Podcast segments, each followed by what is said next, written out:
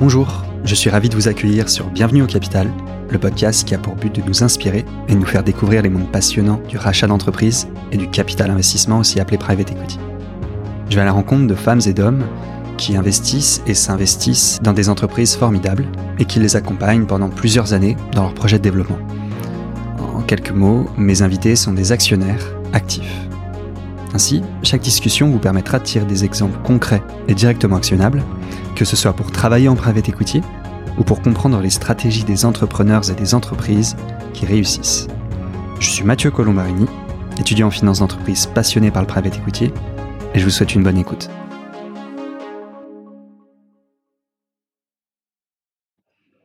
Bonjour à toutes et à tous. Bonjour Isabelle. Bonjour. Alors Isabelle, merci beaucoup de prendre le temps d'être avec nous aujourd'hui. Euh, on est à l'IPM 2023 à Cannes. Euh, avant toute chose, je vous propose de vous présenter. Merci Mathieu. Isabelle Boujna-Corsial, je suis en charge de la practice Private Equity au sein de Corn Ferry depuis un peu plus de cinq ans.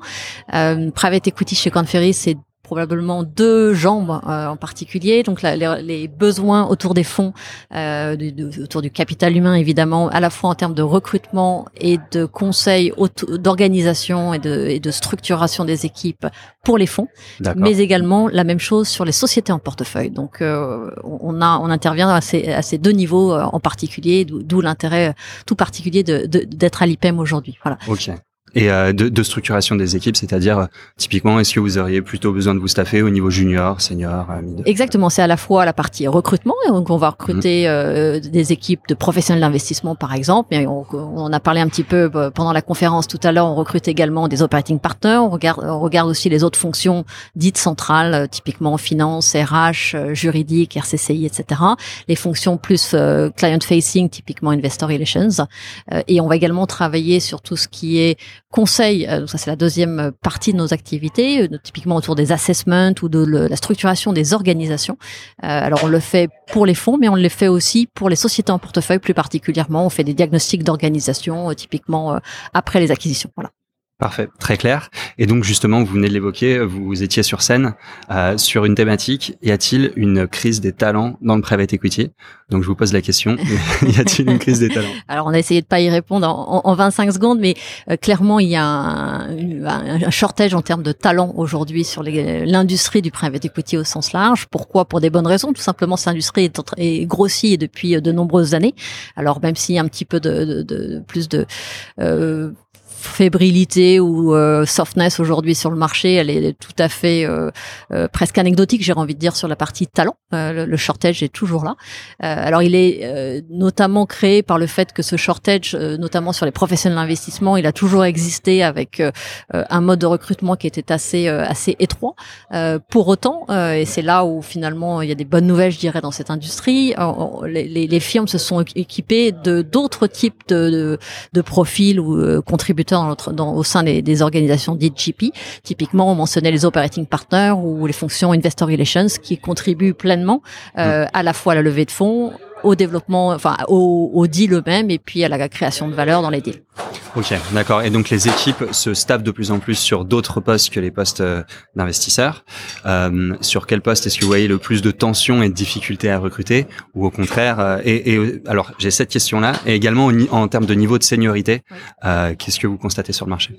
Alors, euh, nous, on intervient plus particulièrement sur des seniorités, typiquement à partir de 8 ans d'expérience, 8-10 ans d'expérience. Donc, c'est le marché qu'on travaille, euh, je dirais, le plus au quotidien. D'accord. Euh, je dirais que classiquement, euh, le, là où il y a le plus de tension sur le marché, c'est sur les professionnels d'investissement, euh, sur la partie notamment buyout, qui est la partie historique et qui n'a cessé de grandir, les grands fonds devenant de plus en plus grands et créant des structures plus plus intermédiaires en taille, mais nécessitant elles-mêmes de, de faire rentrer de nouveaux talents.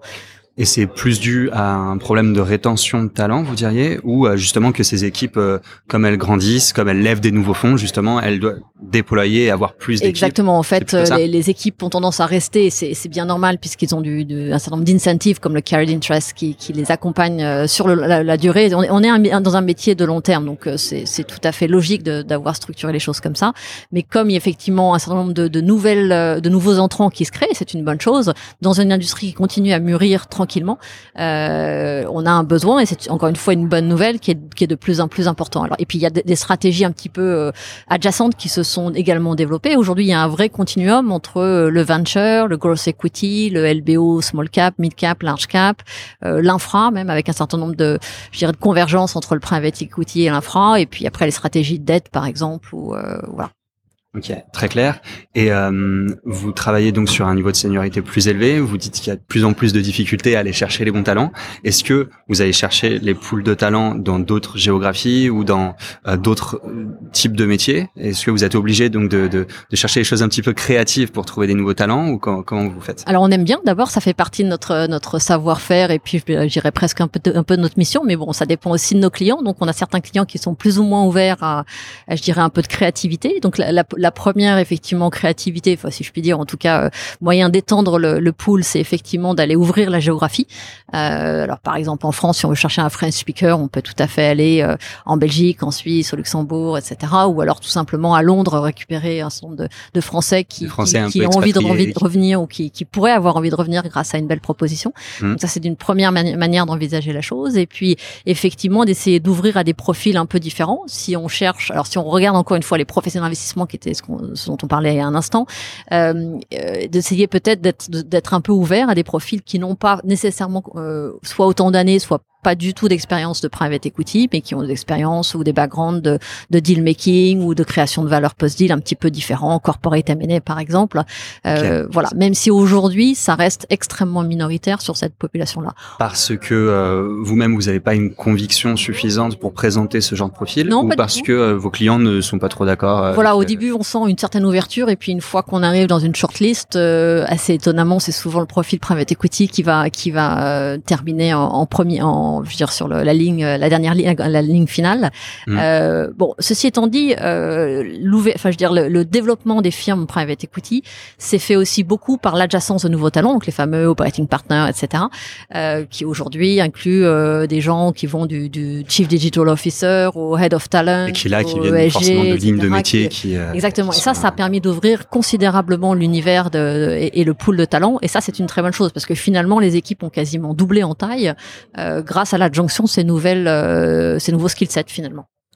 Et euh, dernier sujet euh, sur euh, donc le, les, les, les, talents du private equity, la partie de diversité également. J'imagine que c'est un critère de plus en plus demandé, de plus en plus important, et qui donc vous facilite pas forcément les, les, recherches de talents, étant donné que pour il y a assez peu de profils seniors féminins pour l'instant sur le marché, donc il y a forcément une tension encore plus exacerbée. Exactement, effectivement, on en parlait tout à l'heure. Alors nous, on aime bien les moutons à 5 pattes. Alors quand il y a 22 pattes, ça devient un petit peu plus compliqué, mais à 5 6 à 5 6 euh, on, aime bien.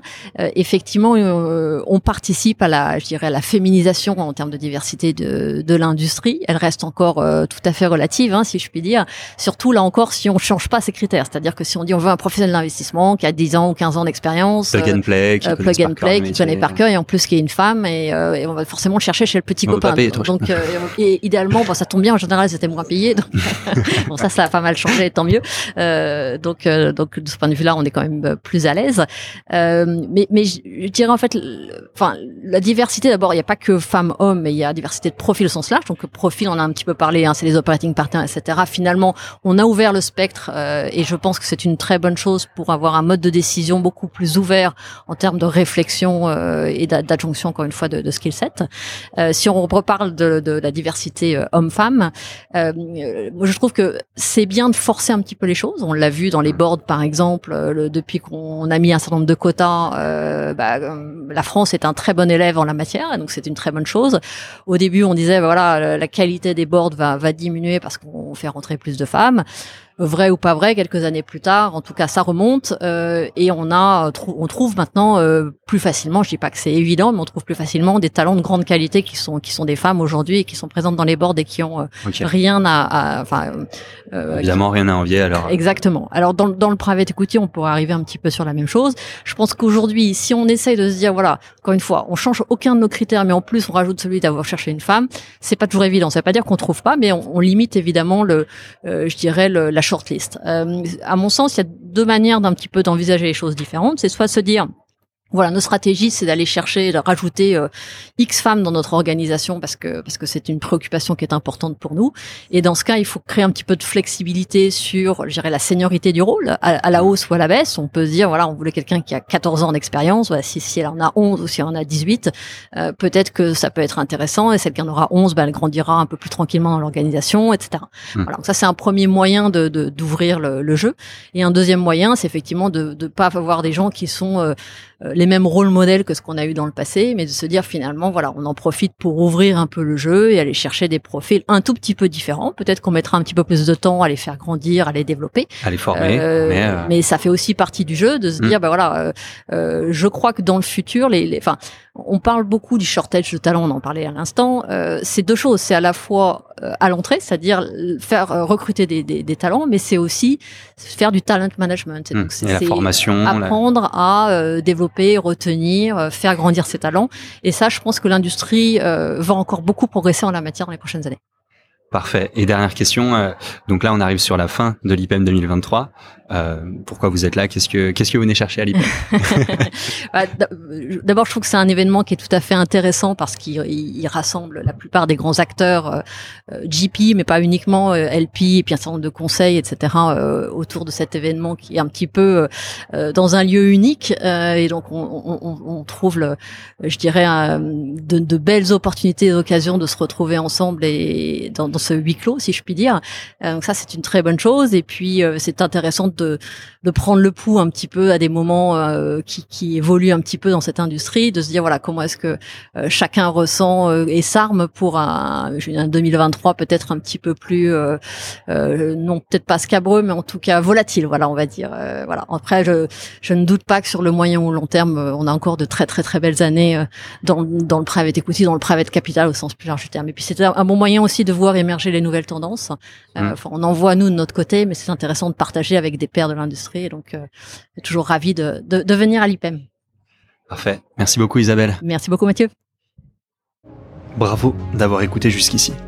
N'hésitez pas à me contacter sur LinkedIn pour me faire part de vos commentaires ou de vos réactions. Je compte sur vous pour noter cet épisode sur votre application de podcast préférée, pour le partager à tous vos amis, tous vos collègues qui pourraient être intéressés. Et en attendant, je vous embrasse, passez une bonne semaine et gardez la forme.